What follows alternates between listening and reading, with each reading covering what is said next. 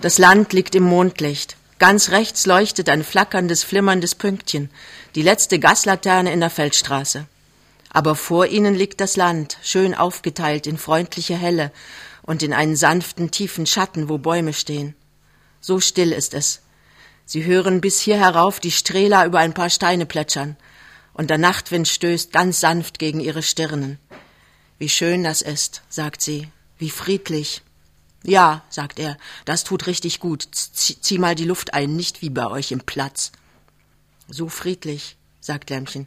Ja, sagt er. Und dann komm ins Bett, Lämmchen. Wollen wir noch ein bisschen aufbleiben? Wir können morgen doch so lange schlafen, wo Sonntag ist, und dann will ich dich auch noch etwas fragen. Also frag schon. Willst du es nicht sagen? Aber ich weiß doch gar nicht, was du fragen willst. Du weißt, sagt sie. Aber bestimmt nicht, Lämmchen.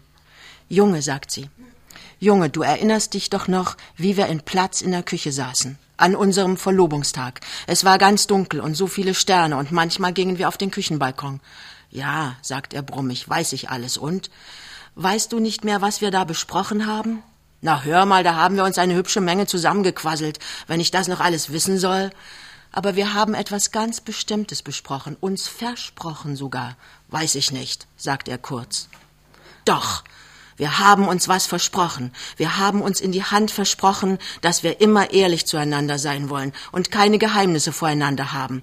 Erlaube mal, das, das war was anderes, das hast du mir versprochen. Und du willst nicht ehrlich sein? Natürlich will ich das, aber es gibt Sachen, die brauchen Frauen nicht zu wissen. So, sagt Lämmchen und ist ganz erschlagen. Aber sie erholt sich rasch wieder und sagt eilig, und dass du dem Chauffeur fünf Mark gegeben hast, wo die Taxe nur zwei Mark vierzig machte, das ist solche Sache, die wir Frauen nicht wissen dürfen. Der hat doch den Koffer und den Bettsack raufgetragen. Für zwei Mark sechzig? Und warum hast du die rechte Hand in der Tasche getragen, dass man den Ring nicht sieht? Und warum hat das Verdeck vom Auto zu sein müssen? Und warum bist du vorhin nicht mit zum Kaufmann runtergegangen? Und warum können die Leute beleidigt sein, wenn wir verheiratet sind? Und warum... Lämmchen, sagt er. Lämmchen, ich möchte wirklich nicht. Das ist ja alles Unsinn, Junge, antwortet sie. Du darfst einfach keine Geheimnisse vor mir haben. Wenn wir erst Geheimnisse haben, dann lügen wir auch. Dann wird es bei uns wie bei allen anderen.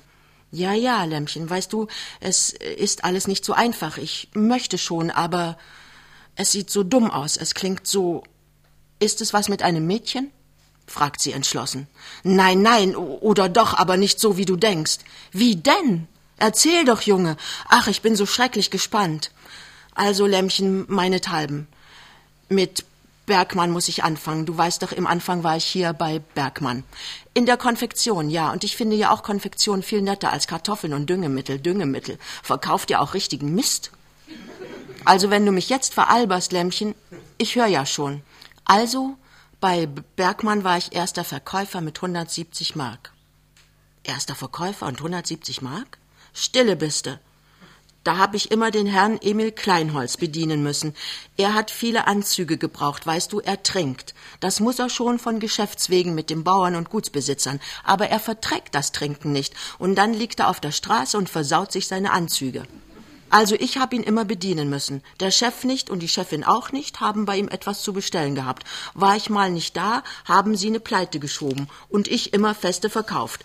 Und dabei hat er auf mich eingeredet, der Kleinholz, wenn ich mich mal verändern will und wenn ich die Judenwirtschaft überhabe und er hat einen rein arischen Betrieb und einen Buchhalterposten und mehr verdiene ich auch bei ihm. Ich hab gedacht, red du nur. Ich weiß, was ich hab und der Bergmann ist gar nicht schlecht, immer anständig mit den Angestellten. Und warum bist du dann weg? Und zu Kleinholz? Ach, so, wegen nem Quatsch. Weißt du, Lämmchen, das ist doch hier in Ducherow so, dass jedes Geschäft am Morgen die Post durch seine Lehrlinge vom Amt abholt die anderen auch von unserer Branche, der Stern und der Neuwirt und der Moses Minden. Und den Lehrlingen ist streng verboten, dass sie einander die Post zeigen. Auf den Paketen sollen sie gleich den Absender dick durchstreichen, dass die Konkurrenz nicht weiß, wo wir kaufen. Aber die Lehrlinge kennen sich doch alle von der Gewerbeschule her und dann quasseln sie miteinander und vergessen das Durchstreichen. Und manche haben auch richtig schnüffeln lassen, der Moses Minden vor allem. Wie klein das hier alles ist, sagt Lämmchen. Ach, Wo es groß ist, ist es auch nicht anders. Ja, und nun wollte das Reichsbanner 300 Windjacken kaufen. Und wir vier Textilgeschäfte haben alle eine Anfrage bekommen von wegen Angebot. Wir wussten, die schnüffeln, die wollen durchaus raushaben, von wo wir unsere Muster bekommen, die Konkurrenz. Und weil wir den Lehrlingen nicht getraut haben, habe ich zum Bergmann gesagt, ich gehe selbst, ich hol die Post diese Tage selbst. Na, und? Haben Sie's rausgekriegt? Fragt Lämmchen gespannt. Nein, sagt er und ist schwer gekränkt. Natürlich nicht. Wenn ein Lehrling nur auf zehn Meter Entfernung nach meinen Paketen geschielt hat, habe ich schon Katzenköpfe angeboten. Den Auftrag haben wir gekriegt. Ach, Junge, nun erzähl doch endlich. Wann kommt denn nun das Mädchen, das nicht so ist, wie ich denke? Das alles ist doch kein Grund, dass du von Bergmann weg bist. Ja, ich hab ja schon gesagt, meint er ziemlich verlegen. Es ist alles so ein Quatsch gewesen. Zwei Wochen lang habe ich die Post selber geholt, und das hat nun der Chefin so gut gefallen. Ich habe zwischen acht und neun ja doch nichts im Geschäft zu tun gehabt, und die Lehrlinge haben in der Zeit, wo ich weg war, das Lager durchbürsten können. Da hat sie einfach gesagt, Herr Pinneberg kann jetzt immer die Post holen. Und da habe ich gesagt, nein, wie komme ich denn dazu? Ich bin erster Verkäufer, ich renn nicht mit Paketen durch die Stadt. Und sie hat gesagt, doch, und ich habe gesagt, nein. Und schließlich sind wir beide in Wut gekommen, und ich habe ihr gesagt, Sie haben mir überhaupt nichts zu befehlen, ich bin vom Chef engagiert. Und was hat der Chef gesagt? Na, was soll er sagen? Seiner Frau kann er doch nicht Unrecht geben. Er hat mir gut zugeredet und schließlich hat er ganz verlegen gesagt, wie ich immer beim Nein blieb, ja, dann werden wir uns trennen müssen, Herr Pinneberg. Und ich habe gesagt, weil ich so richtig in Fahrt war, schön, zum nächsten ersten trennen wir uns. Und er hat gesagt, Sie werden sich's überlegen, Herr Pinneberg und ich hätte es mir auch noch überlegt, aber unglücklicherweise kommt gerade den Tag Kleinholz ins Geschäft und merkt, dass ich aufgeregt bin und lässt sich alles erzählen. Und da bestellt er mich auf den Abend zu sich. Wir haben Cognac und Bier getrunken und wie ich die Nacht nach Hause kam, war ich engagiert als Buchhalter mit 180 Mark, wo ich von richtiger Buchführung kaum etwas wusste. Oh Junge, und dein anderer Chef, der Bergmann? Was hat der gesagt? Leid getan hat's ihm. Zugeredet hat er mir, machen Sie's rückgängig, Pinneberg, hat er immer zu mir gesagt. Sie werden doch nicht und mit sehenden Augen rennen in ihr Verderben. Was wollen Sie die Schickse heiraten, wo Sie sehen, die Memme treibt den Vater schon in den Suff. Und die Schickse ist schlimmer als die Memme. Hat er wirklich so geredet, dein Chef? Na, das sind doch hier noch alle richtige Juden. Die sind stolz darauf, dass sie Juden sind. Sei nicht so mies, hat der Bergmann oft gesprochen. Bist doch ein Jud? Ich mag die Juden nicht sehr gerne sagt Lämmchen. Und was war das mit der Tochter? Ja, denkt ihr nur, das war nun der Haken. Vier Jahre habe ich in Ducherow gelebt und hab nicht gewusst, dass der Kleinholz seine Tochter mit Gewalt verheiraten will. Die Mutter ist schon schlimm. Keift den ganzen Tag und zottelt so in Häkeljacken rum, aber die Tochter, Marie heißt das Biest. Und die solltest du heiraten? Armer Junge, die soll ich heiraten, Lämmchen. Der Kleinholz hat nur unverheiratete Leute. Drei sind wir jetzt, aber auf mich machen sie am meisten Jagd. Wie alt ist denn die Marie? Ich weiß nicht, sagt er kurz. Doch, 32 oder 33. Ist ja egal, ich heirate sie ja doch nicht. Oh Gott, du armer Junge, barmt Lämmchen. Wenn die rauskriegen, dass ich verheiratet bin. Die Weiber ekeln mich ja in einer Woche heraus. Und was dann? Dann gehst du wieder zu Bergmann. Aber ich denk ja gar nicht daran, sieh mal. Er schluckt. Aber dann sagt er es doch. Der Bergmann hat es mir doch vorausgesagt mit Kleinholz, dass das schief gehen würde. Und dann hat er gesagt, Pinneberg, Sie kommen wieder zu mir. Wo sollen Sie hingehen in Ducherow wie zum Bergmann? Nein, hat er gesagt, Sie kommen wieder zu mir, Pinneberg, und ich nehme Sie auch wieder, aber ich lasse betteln. Einen Monat müssen Sie mir mindestens aufs Arbeitsamt laufen und zu mir betteln auf Arbeit. Strafe muss sein für so eine Chutzpe. So hat der Bergmann geredet. Und nun kann ich doch nicht wieder zu ihm. Ich tu und tu es nicht. Aber wenn er doch recht hat, du siehst doch selbst, dass er recht hat.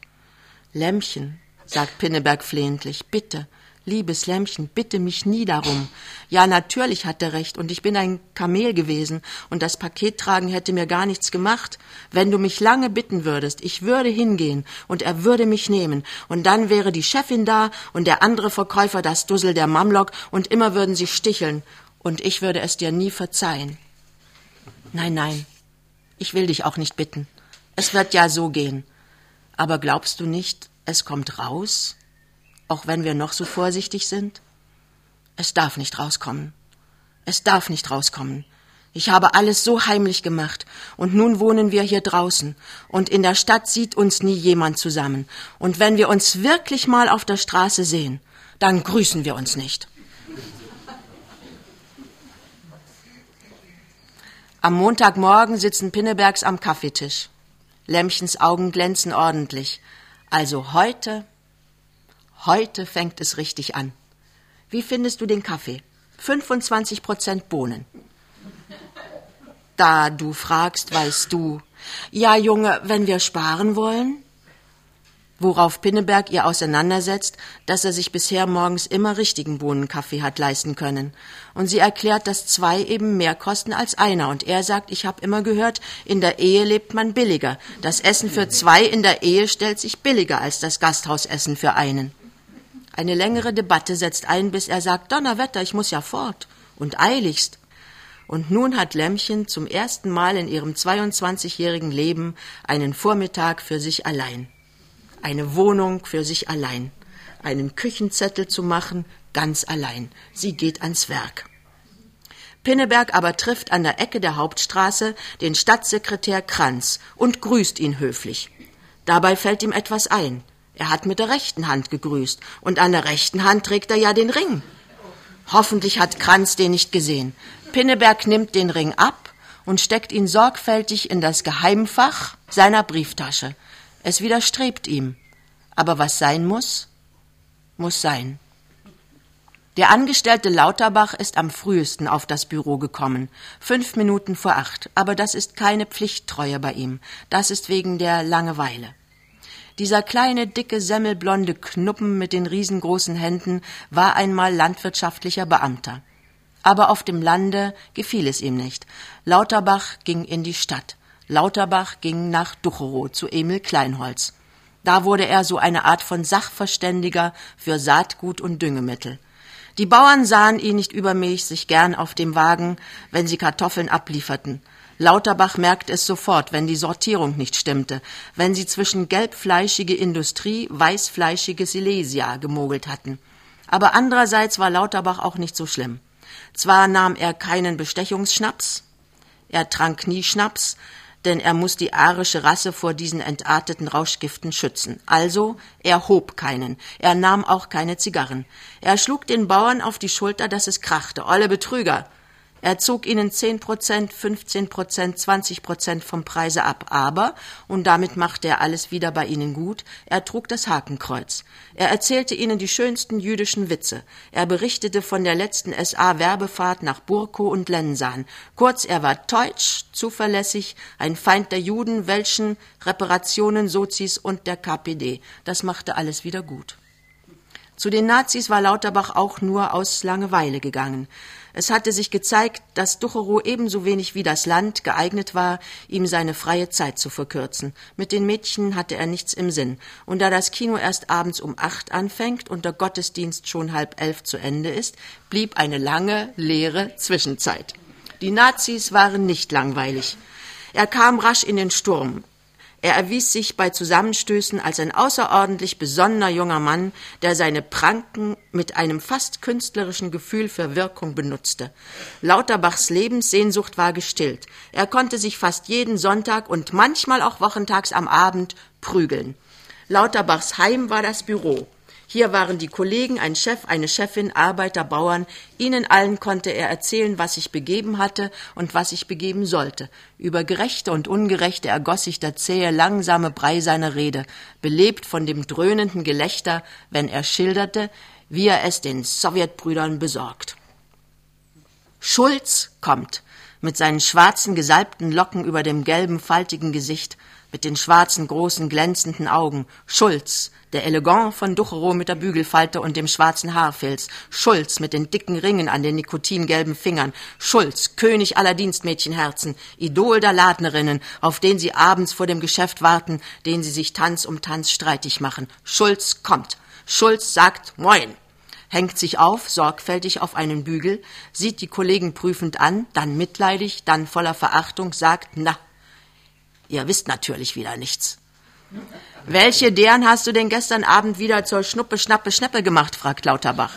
Nichts wisst ihr. Gar nichts. Ihr sitzt hier, Ihr rechnet Frachtbriefe, ihr macht Kontokorrent und dabei? Na, was dabei? Emil.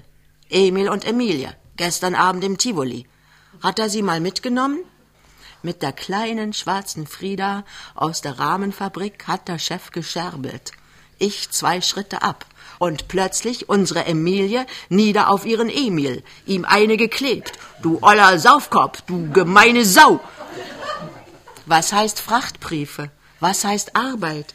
Büro Kleinholz hat eine Sensation. Lauterbach bettelt. Also erzähl es doch nochmal, Schulz. Frau Kleinholz kommt also in den Saal. Ich kann mir das gar nicht vorstellen. Durch welche Tür denn? Wann hast du sie zuerst gesehen? Geschmeichelt sagt Schulz. Was soll ich denn noch sagen? Du weißt das schon. Also sie kommt rein. Gleich die Tür vom Gang her. Hochrot, weißt du? Sie wird doch so blau-lila-rot. Sie kommt also rein. Emil Kleinholz kommt rein. Ins Büro nämlich. Die drei fahren auseinander, sitzen auf ihren Stühlen, Papier raschelt. Kleinholz betrachtet sie, steht vor ihnen, sieht auf die gesenkten Köpfe. Nichts zu tun? krächzt er. Nichts zu tun? Wär ich ein abbauen. Na wen?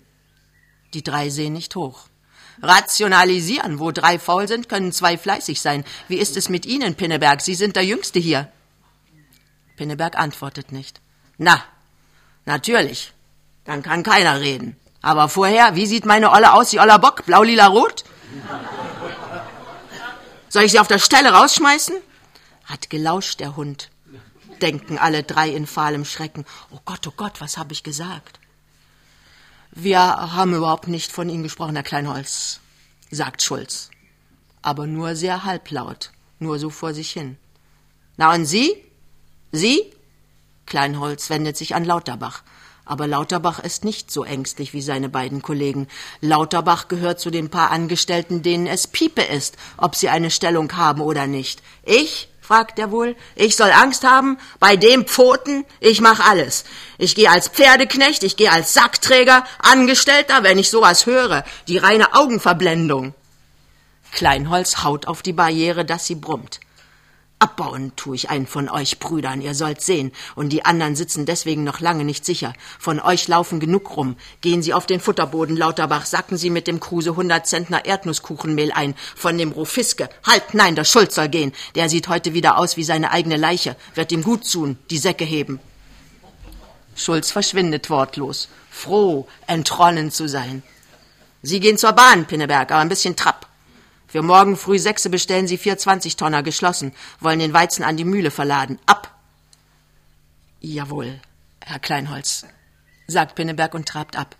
Sehr schön ist ihm nicht zumute, aber es wird wohl nur Katergeschwätz von Emil sein. Immerhin. Als er vom Güterbahnhof zurück zu Kleinholz geht, sieht er auf der anderen Seite der Straße eine Gestalt. Einen Menschen. Ein Mädchen. Eine Frau. Seine Frau. Also geht er langsam über den Damm, auf dieselbe Straßenseite. Da kommt Lämmchen daher. Sie hat ein Einholnetz in der Hand, sie hat ihn nicht bemerkt. Nun geht sie an das Schaufenster von Fleischermeister Brecht, bleibt dort an der Auslage stehen. Er geht ganz dicht an sie heran. Einen prüfenden Blick wirft er über die Straße, an den Häusern hoch. Was Gefährliches ist nicht in Sicht. Was gibt es denn heut zu präpeln, junge Frau? flüstert er an ihrer Schulter und ist schon zehn Schritte weiter, sieht sich noch einmal um in ihr froh erglänzendes Gesicht. Im Büro sitzt der Chef. Solo. Lauterbach weg, Schulz weg. Mies, denkt Pinneberg, obermies. Aber der Chef achtet gar nicht auf ihn. Die Stirn in einer Hand rutscht die andere langsam, wie buchstabierend, die Zahlenreihe vom Kassenbuch auf und nieder.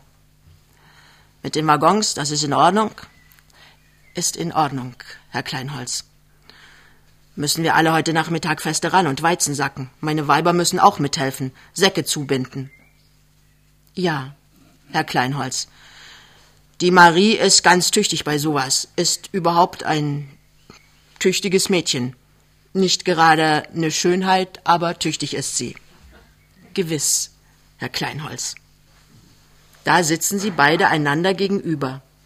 Es ist gewissermaßen eine Pause im Gespräch. Herr Kleinholz will, dass seine Worte etwas wirken. Sie sind sozusagen der Entwickler. Wird sich ja nun zeigen, was für ein Bild auf der Platte ist. Pinneberg sitzt und betrachtet gedrückt und sorgenvoll seinen Chef, der da in grünem Loden vor ihm hockt, die Beine in hohen Stiefeln. Ja, Pinneberg, beginnt der Chef wieder, und seine Stimme hat einen ganz rührseligen Klang. Haben Sie sich das nun mal überlegt? Wie ist es denn nun damit? Pinneberg überlegt angstvoll, aber er weiß keinen Ausweg. Womit, Herr Kleinholz? fragt er töricht. Mit dem Abbau, sagt nach einer langen Pause der Brotherr. Mit dem Abbau. Wen würden Sie denn wohl an meiner Stelle entlassen? Pinneberg wird es heiß. So ein Aas, so ein Schwein zwiebelt mich hier. Das kann ich doch nicht sagen, Herr Kleinholz, erklärt er unruhig. Ich kann doch nicht gegen meine Kollegen reden. Herr Kleinholz genießt den Fall. Sich würden Sie also nicht entlassen, wenn Sie ich wären? fragt er. Wenn ich Sie, mich selbst, ich, ich kann doch nicht. Na, sagt Emil Kleinholz und steht auf. Ich bin überzeugt, Sie überlegen sich die Sache. Sie haben ja wohl monatliche Kündigung. Das wäre dann also am 1. September zum 1. Oktober, nicht wahr? Kleinholz verlässt das Büro. Zuerst am Morgen hat Lämmchen eingekauft, nur schnell die Betten zum Lüften ans Fenster gelegt und ist einkaufen gegangen. Warum hat er ihr nicht gesagt, was es zum Mittagessen geben soll? Sie weiß es doch nicht, und sie ahnt nicht, was er gerne isst. Die Möglichkeiten verringern sich beim Nachdenken. Schließlich bleibt Lämmchens planender Geist an einer Erbsensuppe hängen. Das ist einfach und billig. Da kann man zwei Mittage hintereinander essen. Oh Gott, haben's die Mädchen gut, die richtige Kochstunden gehabt haben. Mich hat Mutter immer vom Herd weggejagt. Weg mit dir, ungeschickt lässt grüßen. Was braucht sie? Wasser ist da, ein Topf ist da, Erbsen, wie viele? Ein halbes Pfund reicht sicher für zwei Personen. Erbsen geben viel aus. Salz, Suppengrün, bisschen Fett, na, vielleicht für alle Fälle. Wie viel Fleisch? Was für Fleisch erstmal? Rind, natürlich Rind. Ein halbes Pfund muss genug sein. Erbsen sind sehr nahrhaft und das viele Fleisch essen ist ungesund. Und dann natürlich Kartoffeln. Lämmchen geht einkaufen. Herrlich. An einem richtigen Alltagsvormittag, wenn alles in dem Büro sitzt, über die Straße zu bummeln, die Luft ist noch frisch, trotzdem die Sonne schon kräftig scheint. Mittagessen, ruft der Junge schon draußen auf dem Flur.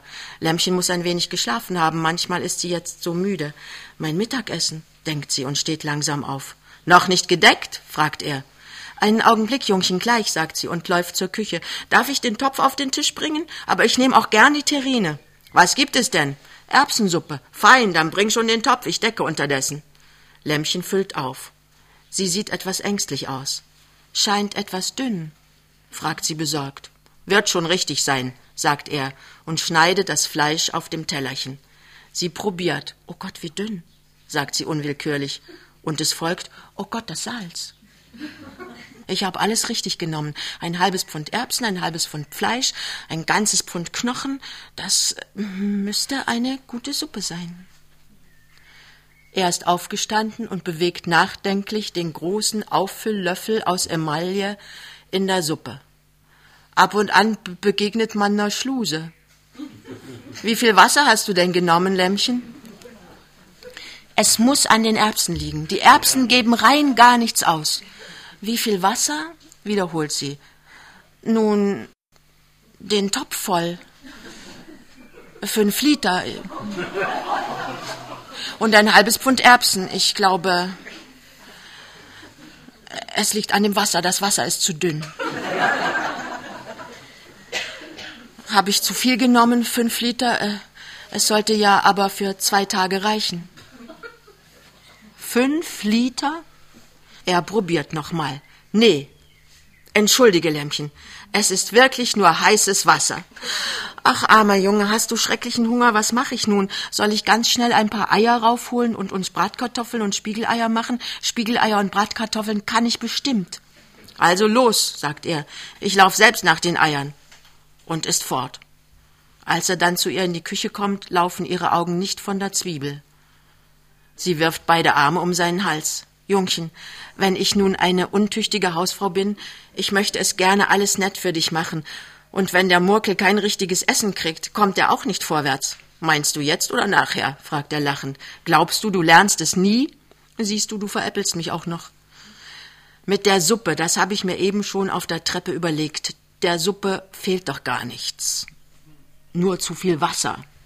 Wenn du sie nochmal aufsetzt und ganz lange richtig kochen lässt, dass alles Wasser richtig auskocht, was zu viel ist, dann haben wir doch eine richtig gute Erbsensuppe. Fein, sagt sie strahlend. Da hast du recht. Mach ich gleich heute Nachmittag. Dann essen wir noch einen Teller zum Abendessen. Sie ziehen mit ihren Bratkartoffeln plus je zwei Spiegeleiern ins Zimmer. Schmeckt es? Schmeckt es ganz richtig, wie du es gewohnt bist? Ist es auch nicht zu spät für dich? Kannst du dich noch einen Augenblick hinlegen? Du siehst so müde aus, Jungchen. Nee, nicht weil es zu spät ist. Nein, ich kann heute doch nicht schlafen, dieser Kleinholz. Und was mache ich nun? fragt er. Wenn ich ihm nichts sagen kann, kündigt er mir doch bestimmt am ersten. Wenn ich ihm einfach die Wahrheit sagte, wenn ich ihm sagte, dass ich verheiratet bin, dass er mich nicht auf die Straße setzen soll? Aber darin ist Lämmchen ganz die Tochter ihres Vaters. Von einem Arbeitgeber hat ein Angestellter nichts zu erwarten. Das ist ja dem so Piepe, sagt sie empört. Früher ja vielleicht, da gab's noch ab und an ein paar Anständige, aber heute, wo so viele arbeitslos sind und durchkommen müssen, kann's auf meine Leute auch nicht ankommen, denken die. Schlecht ist der Kleinholz eigentlich nicht, sagt Pinneberg nur so gedankenlos. Man müsste es ihm richtig auseinandersetzen, dass wir den Murkel erwarten und so.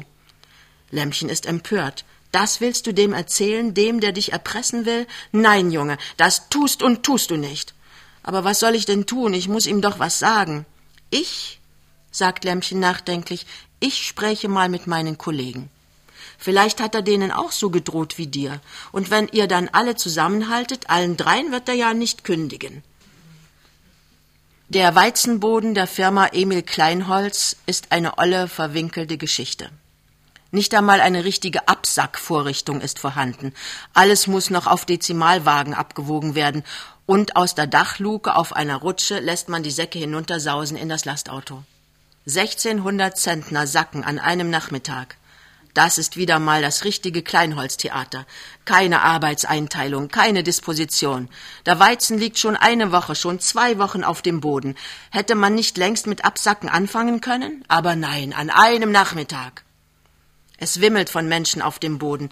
Alles, was Kleinholz in der Eile hat auftreiben können, hilft mit. Ein paar Weiber kehren den Weizen wieder an die Haufen heran. Drei Wagen sind in Tätigkeit. Schulz an der ersten, Lauterbach an der zweiten, Pinneberg an der dritten. Emil rennt rum. Emil ist noch schlechterer Laune als am Vormittag. Haben Sie die Sackgewichte drauf, richtige Sackgewichte, Herr Lauterbach? So ein Idiot. Ein Zwei-Zentner Sack wiegt drei Pfund, keine zwei Pfund, genau zwei Zentner. Und drei Pfund werden eingesackt, meine Herren. Und dass mir keiner ein Übergewicht gibt. Ich hab nichts zu verschenken. Ich wiege nach, mein schöner Schulz. Zwei Mann rutschen einen Sack zur Schurre. Der Sack geht auf. Eine Flut rotbraunen Weizens prasselt auf dem Boden. Wer hat den Sack zugebunden? Sie, Schmidtchen? Gott verdamm mich. Sie sollten doch mit Säcken umgehen können. Sie sind doch auch keine Jungfer mehr. Glotzen Sie nicht, Pinneberg. Ihre Waage hat Ausschlag. Habe ich Ihnen nicht gesagt, Sie Trottel, wir geben keinen Ausschlag? Nun glotzt Pinneberg wirklich, und zwar sehr böse auf seinen Chef. Gucken Sie nicht so dämlich. Wenn Ihnen hier was nicht passt, bitte, Sie können gehen. Schulz, Sie Bock, lassen Sie sofort die Marheinecke los. Will der Kerl auf meinem Weizenboden mit den Weibern loslegen.